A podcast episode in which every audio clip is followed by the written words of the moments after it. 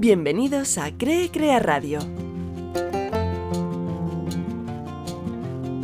El Papa Juan Pablo II dijo en una ocasión que el futuro comienza hoy, no mañana.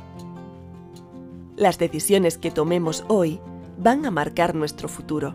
Y no son solo las grandes decisiones como cursar unos estudios determinados, comprar una casa o elegir la ciudad en la que vas a vivir.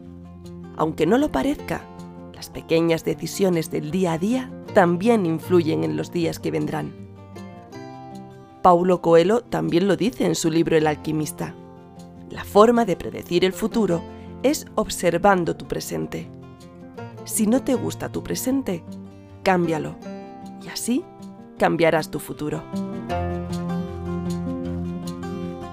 Si las decisiones que tomas hoy influyen en lo que vivirás mañana, quizás tendríamos que ser más conscientes de lo que hacemos cada día y tener presente hacia dónde nos dirigen nuestras acciones, ya que puede que nos acerquen a nuestro sueño o tal vez nos alejen de él.